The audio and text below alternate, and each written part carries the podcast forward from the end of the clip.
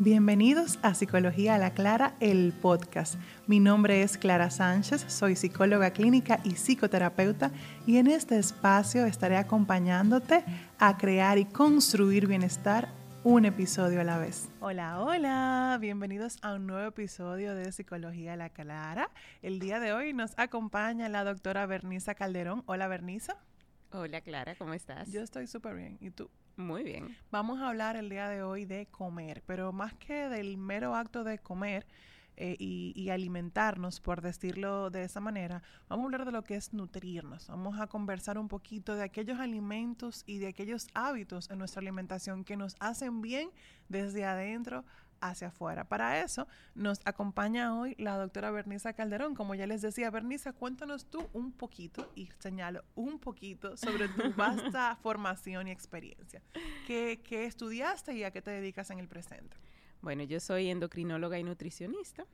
También tengo un doctorado en obesidad y actualmente me dedico tanto a ver pacientes en la consulta como endocrinóloga y también a hacer investigación clínica. O sea que tú eres medionera, sí, de esa gente que se mete en un laboratorio, investiga. No, mentira, señora me ha enseñado que esa no es la única forma de investigar y es alguien que ha abierto mucho mi, mi pasión por, por otros tipos de investigación u otras formas de, en que la investigación se manifiesta. Bernice, gracias por estar aquí, gracias por el sacrificio de venir y acompañarnos y nutrirnos con tus conocimientos. Gracias a ti por invitarme, de verdad para mí es un placer compartir con todos ustedes un poquito de lo que eh, sé y de lo que entiendo que puede aportarle a esos eh, a esas personas que nos escuchan.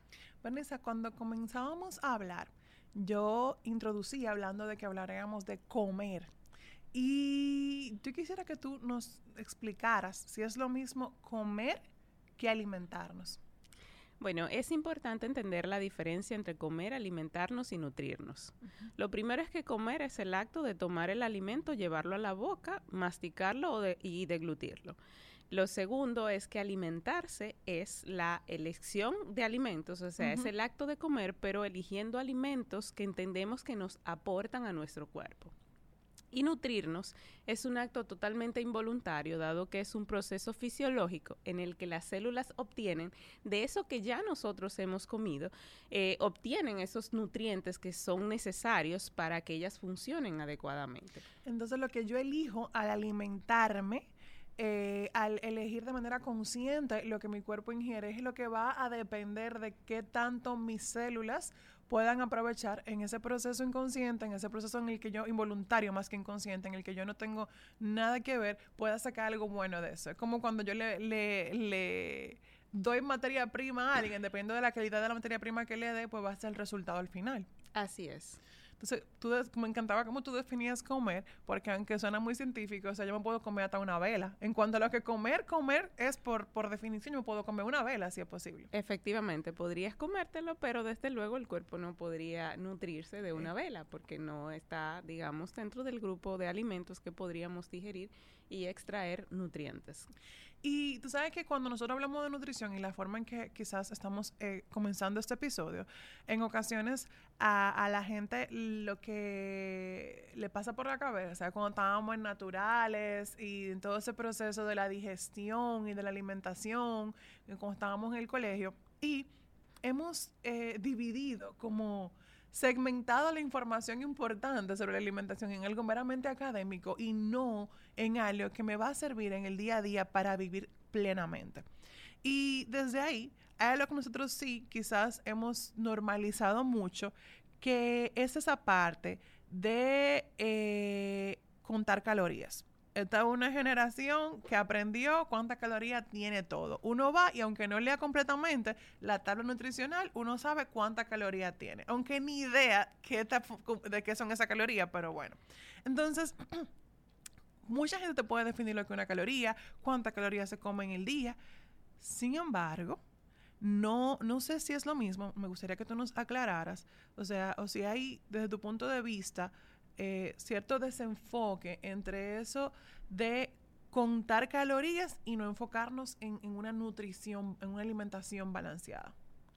Eh, bueno que lo mencionas porque es un punto fundamental en, en la estrategia nutricional. Ahora las personas se enfocan más en las calorías cuando no van, por ejemplo, a, ver a un especialista eh, en la materia y lo que hacen es empezar a contar y decir yo tengo que bajar mis calorías. Pero muchas veces ese bajar las calorías no toma en cuenta la composición del alimento. E incluso si a veces lo toma en cuenta, no necesariamente es lo que tú necesitas como persona para estar adecuadamente nutrido, dada que puedes tener enfermedades o estar atravesando incluso procesos fisiológicos como podría ser el embarazo. Entonces, es fundamental que las personas entiendan que la alimentación saludable no está fundamentado solamente en eso, está fundamentado en unos principios que siempre hay que cumplir. Por lo tanto, la alimentación siempre debe ser equilibrada, variada, suficiente. Y ahí los elementos siempre a tomar en cuenta es que debemos alejarnos de los alimentos procesados, debemos también tratar de que los alimentos estén cocidos de la manera adecuada, que entender que si tenemos algún tipo de patología no nos aplica una alimentación general, sino que nos aplica una alimentación específica.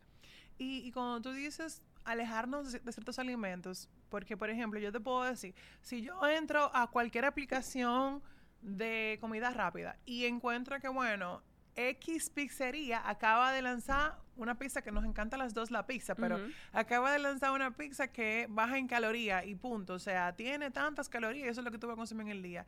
Y tú tienes que elegir entre comerte eso y una ensalada con, con un buen trozo de carne, etcétera, como hábito, porque una cosa es una pizza de un fin de semana y otra cosa en el hábito del día a día.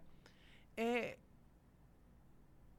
¿A qué te refieres en ese sentido cuando hablas de descartar ciertos alimentos procesados? Puedo no comerme esa pizza, pero tiene menos calorías. O quizás yo voy y, un combo de X lugar me dice que este combo también tiene X calorías que desde mi punto de vista son menos que las que voy a consumir al consumir lo que yo tenía pensado comer en mi casa. Ok.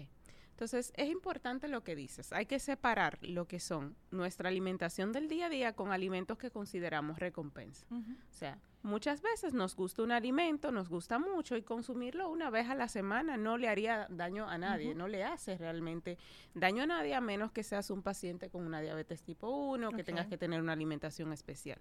Pero ¿qué es lo que realmente ocurre?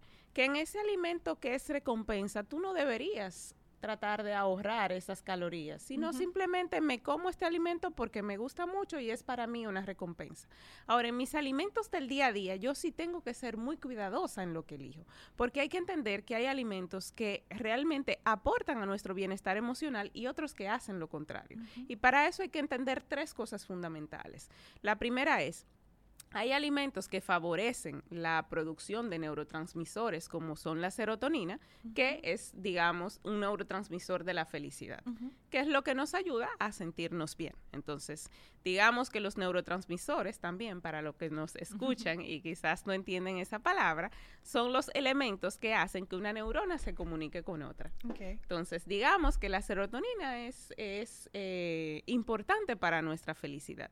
Y esos alimentos que, que, ayudan a que se produzca serotonina generalmente están en el grupo de los alimentos que son saludables o que llamamos alimentos de dieta.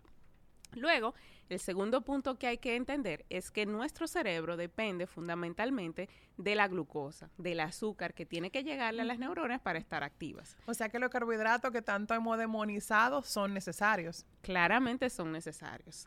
Entonces, ¿qué ocurre? Cuando nuestro azúcar está constantemente fluctuando, porque consumimos, por ejemplo, alimentos con una gran carga de azúcar y de repente nos sube mucho el azúcar y luego baja, porque claramente el cuerpo tiene que regular esa bomba que tú le has colocado. Entonces, todo eso tiene un impacto sobre nuestro estado emocional. Y el tercer punto es que siempre deberíamos tratar de tener unos niveles de omega 3 adecuados, que se consiguen principalmente en los alimentos provenientes del mar. Por ejemplo, el salmón es un buen eh, aportador de eh, omega 3. Y el que no puede comer salmón por el precio, por ejemplo, que, ¿cuál sería una buena opción? Otros pescados puede eh, Sardinas puede ser una opción. Puede comer otros pescados. Entonces, ¿qué ocurre con eso? Que cuando tenemos una deficiencia de ese omega 3, entonces tú tienes una menor capacidad de manejar el estrés, de eh, puedes entrar más fácilmente en un estado de ánimo deprimido. Entonces, digamos que esos son los tres elementos que hay que tomar en cuenta. Entonces, después de tomar en cuenta eso, vamos a resumir. Alimentos que nos aportan a nuestro bienestar emocional. Bueno, tenemos las frutas, dentro de ellas el plátano es ideal, tenemos el aguacate, que tanto nos gusta y que... Ah, por eso es que nos hace feliz el aguacate, es de verdad que nos hace bien. Efectivamente, el aguacate nos hace feliz. Tenemos los cereales integrales, que nosotros en nuestra gastronomía habitualmente no somos tan partidarios de comer esos, ese arroz integral, por ejemplo, pero estos nos aportan, digamos, aportan triptófano que ayudan a la secreción de serotonina que ya habíamos hablado anteriormente. O sea que en resumen, comernos ese tipo de, cereales integrales nos hace bien. Si a mí no me gusta, por ejemplo, sí, porque esa palabra grande, triptófano y todo, yo y nada más estoy pensando en googlear todo lo que está diciendo. y, y, cuando tú dices em, cereales integrales, eh, además del arroz integral, ¿qué aplica? Por ejemplo, a mí no me gusta el arroz ni integral ni, no integral, no, me gusta. Pero es muy común que a los dominicanos nos guste mucho el arroz. ¿El pan integral aplica como cereal integral? Así es, el pan integral aplica, pero tienes que fijarte bien que realmente sea integral que ahora, ahora tenemos panes que a veces están coloreados, pero no son realmente integrales. Entonces, el que sea oscuro no quiere decir que, sea integral. Efectivamente. Yo vi en el supermercado esta semana un pan negro y no decía nada que era integral, nada más que era negro. Entonces me pregunto, ¿por qué sea negro ya es integral? No. Ah, es integral cuando obviamente se ha tomado, digamos, el trigo y no se ha, no se ha, digamos, pulverizado completamente, sino que sigue estando, digamos, el germen y, y está eh, la estructura del trigo ah, sin eh, estar totalmente pulverizada para hacer harina. Bernice, y hablando de, porque lo que buscamos con, con, este episodio es enseñarnos a, nutrirnos, a, a, tener una alimentación que nos nutra, porque como tú decías, el nutrirnos ya es un acto involuntario, pero yo puedo determinar si mi cuerpo se nutre o no por lo que yo elijo poner en mi boca. Efectivamente. y es una forma que parece aburrida, pero es una importante forma de autocuidado. De hecho, una de las más importantes porque tiene un impacto en mi salud integral. Tiene un impacto en cómo funciona mi cuerpo, cómo funcionan mis emociones, como tú muy bien decías. Y tú eres una banderada del método del plato. Para esas personas que no saben comer, esas personas que dicen, bueno, que en mi casa me hacían todo, me mudé sola yo, yo, y me pasa mucho, que mis pacientes me dicen, me mudé sola y, la verdad que no sé, ceno mal, pido algo para comer o me casé y mi pareja tenido otros hábitos de alimentación diferentes a los míos y no hemos podido encontrar un punto medio. ¿Cuál sería una técnica fácil, sencilla, aplicable que, que, podríamos llevar a cabo para tener una alimentación balanceada y que se enfoque en eso, en una alimentación que nos nutra? Yo, como, como dices, soy abanderada del método del plato siempre y cuando usted no tenga una patología específica que implique una alimentación especial. Pero, como la resistencia a la insulina, que le pasa a muchas pacientes con síndrome de varios poliquísticos, por ejemplo, donde va a haber una variación y ahí es, es necesario que, que su alimentación esté asesorada específicamente por alguien. También hablábamos de la endometriosis hace como tres episodios atrás. La endometriosis como enfermedad inflamatoria precisa que tengamos una alimentación antiinflamatoria que también necesita un poco de dirección. Pero la persona del día a día, quien nos oye, que no tiene nada, que es un ser feliz sin ningún tipo de condición médica específica, ¿cuál es la recomendación? La recomendación es que su plato lo divida en cuatro partes. Dos de esas partes las utilice para los carbohidratos sin almidón. Esos carbohidratos sin almidón son los que nosotros llamamos vegetales. Eh, la lechuga, la tallota, el repollo, la zanahoria, el, molondrón. el tomate, el molondrón. bueno, para los que le gusta. O sea, para nadie. El que, bueno, hay personas que le gusta el molondrón. Yo conocí una ayer que le gusta el molondrón. Bueno, yo lo que puedo decir, no me gusta ni, ni me gusta, sino que puedo comerlo. ok. No, pero es que tu lento de boca estándar, Berniza. Cuando tú dices dos de esas partes, estás hablando de la mitad del plato. Efectivamente, la mitad del plato. Dijimos inicialmente que le hacíamos una cruz a un plato estándar y entonces la mitad la tomamos para esos carbohidratos sin almidón y luego nos quedan dos mitades.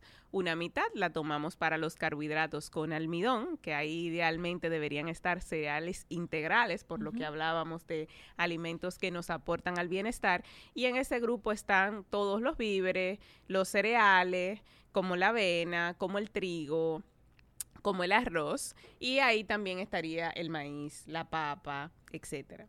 Y luego nos queda, digamos, eh, un cuarto de nuestro plato y ahí debemos colocar lo que el dominicano le llama la compañía. Entonces, que la acompaña el pollito, que la carnita. si yo soy vegana, ahora tengo que incluir proteína de todas formas. ¿Qué proteína puedo incluir en ese sentido? Eh, bueno, los veganos eh, normalmente ponen tofu, ponen seitán, ponen algunos ponen mayor cantidad de vegetales que tienen digamos más proteína y así como las legumbres lo, efectivamente okay. entonces hablando en términos llanos dominicanos así aplatanado y para que nos vea también lo que tú dices, vamos a dividir ese, ese, plato en cuatro. La mitad del plato son vegetales. Cuando tú dices carbohidratos sin almidón, te está hablando de lo que nosotros conocemos como los vegetales. Efectivamente. Vamos a dividir el plato en cuatro vegetales. El, la otra parte que nos queda, una de esas dos partes va a ser de ya quizás víveres, arrocito integral, etcétera. Pasta integral también aplica, ¿verdad que sí? Y es muy rica. Yo lo he probado después de que te conozco y me encanta la pasta integral, genuinamente. Y la otra parte es la acompaña, que si carne, que si, que si quizás alguna legumbre, que yo quiera pescado también, excelente. y pero eso suena muy bien en el almuerzo, Bernice, y en la cena y en el desayuno. ¿Qué hago? Ah, en la cena deberíamos hacer lo mismo. Realmente nosotros no tenemos costumbre, si bien es cierto, no, no deberíamos poner, por ejemplo, arroz quizás porque es muy pesado, pero podemos eh, poner quizás un poquito de quinoa para hacer una ensalada, podríamos poner donde va eh, el arroz, ponemos un trocito de pan y, deberíamos, podemos hacer... O sea, la idea es la misma, carbohidratos, vegetales o, carbohidratos en almidón y proteína, que yo puedo entonces cambiar quizás hacer un revoltillito con un poquito de pan y poner un poco de aguacate entonces quizás y, tengo un poco de grasa que lo combina. Y yo le estoy poniendo ejemplos que quizás visualmente, cuando hablamos de alimentación, somos muy visuales, eh, no tanto auditivos, y algo que pueden hacer para tener ideas más... Eh, más claras es ir a tu cuenta. ¿Dónde te podemos encontrar en Instagram, Berniza? DRA.berniza. O sea, que doctora Berniza, dra. O sea, yo digo dra porque, porque eh, Siri me le dice dra a la, todo el que tengo contado como doctor. Siri Dra, yo tiene cinco amigas que se llaman dra, pero porque ella lee el dra y no, y no el doctora. Y vamos a ver, ¿el desayuno qué hago entonces? Ok, el desayuno, eh, volvemos al mismo punto, entonces nosotros lo que debemos hacer es dividir el plato en cuatro partes. Ok. Entonces ahí tenemos una parte la utilizamos para la fruta, otra parte la utilizamos para los lácteos, otra parte para las proteínas y otra parte para los víveres, tubérculos o cereales. Entonces, digamos que si nosotros hacemos un plato de avena y le ponemos un poquito de fruta y un poquito de nueces, estaríamos cumpliendo, porque si te fijas, estaríamos poniendo un lácteo, un poquito de leche, estaríamos poniendo cereales, que sería la avena, estaríamos poniendo proteína de origen vegetal, que serían las nueces, y estaríamos poniendo fruta. Excelente. Y, pongo este ejemplo básicamente porque la avena es un excelente, digamos, eh, cereal que es barato y que es eh, que nos puede aportar muchísimo bienestar. Entonces, por lo tanto, es el más costo efectivo. Yo siempre recomiendo eh, la, avena como efectivamente como desayuno. Y vamos a ver una, una, cosa, porque me encanta y se me ocurre que dejemos ese día eh, una publicación que lo ponga visualmente ya compartida entre las dos. Tenemos la gran ventaja de que tenemos la misma diseñadora. Eh, y la, la pregunta que me hago, como para ir dando un poco de cierre a este episodio que me ha nutrido mucho y me ha dejado con mucha hambre porque no, no todavía no he comido hoy, em, es la siguiente. Ok, yo, según lo que me dices, en mi alimentación hay cosas que pueden ayudarme a sentirme mejor. Sí vamos a hacer una lista como sencilla eh, de lo que comemos en el día a día, de los que, de los no, alimentos que no me ayudan a, nutrirme y sentirme bien emocionalmente, y alimentos que favorecen a que es así sea. ¿Cuáles serían los no? Tus cinco no. Mis cinco no, mis cinco no serían, primero, eh, los alimentos azucarados, las bollerías industriales. Nota que estos no son no como hábito, no es nada que tú te comas un día una dona, por ponerte un ejemplo, un domingo una dona, eh, pero que lo, que estamos diciendo es que no sean parte de tu alimentación cotidiana, diaria, continua. Así es. Entonces, bollerías industriales. Bernice vivió mucho tiempo en España. Entonces, ella lo que dice son las cosas con harina, la, la, la empanada, la dona, todas esas cosas que son procesadas con harina. Efectivamente. Entonces, eh, la bollería industrial, el alcohol, em, las bebidas azucaradas, Por ejemplo. claramente, o sea, todos los refrescos. Todo eso que nosotros Ay, denominamos. ay, ay. Sí. La cosa con C, color negrito, que suena... tss, Esa también tenemos que Eso, dejarla. eso es recomendable. Que no nos patrocina, por eso no menciono el nombre y no nos va a patrocinar jamás. El día que ustedes vean que esa, esa marca nos patrocina, por favor, mándenme a llamar a ver si fue que me volví loca. El alto consumo de cafeína Ajá. y también los alimentos fritos. Ok. O sea que las frituras, los refrescos, eh, nota que el dominicano es muy de jugo y, y hablamos de los refrescos y hay gente que no entiende que los jugos también tienen su riesgo. Así es. Entiendo que quizás eso sería otro podcast para explicar la ¿Por razón qué por el jugos? cual, por Exacto. qué eh, deberíamos consumir la fruta entera y no, y no los jugos, pero eh, de manera resumida, el, el tema es que la fruta tiene la fibra y permite que no hayan grandes cambios en tus niveles de glucosa, que recordábamos que esos eran los tres elementos fundamentales que impactaban sobre nuestro ánimo. Claro. Entonces ahí, eh, eh, yo se lo explico fácil a los pacientes, cuando usted agarra esa fruta y usted le exprime, la licúa, la le está quitando la fibra, que es la capa protectora que hace que ese azúcar no llegue directo. En términos prácticos, beberse un jugo e inyectarse azúcar.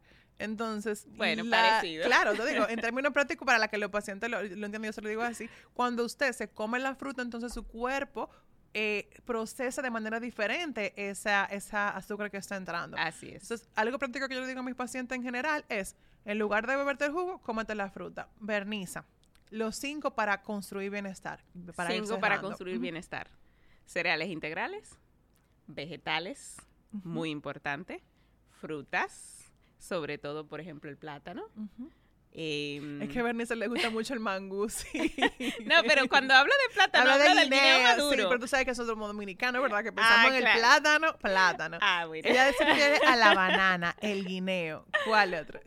Perdón, que a veces, a veces tengo algunos, algunos Se le va la mente para, Nueva, para. España. Continúa. El chocolate negro nos ayuda a producir serotonina, pero recuerden, en poca cantidad. O sea, usted se puede comprar un chocolate negro de esos que vienen en una tableta grande y se puede comer una porción de ese chocolate y eso es muy beneficioso. El problema es cuando comemos chocolate con leche, con un montón de cosas, con un montón de azúcar que nos hace, nos hace mal. Así es. Excelente, Bernice. Bernice, ¿y tú qué haces para, para construir bienestar en tu vida? Tú, con todo este conocimiento, nosotros siempre creemos que el conocimiento no aplicado como que no tiene ningún sentido, o sea, un genio en algo que no se transmite en mi vida.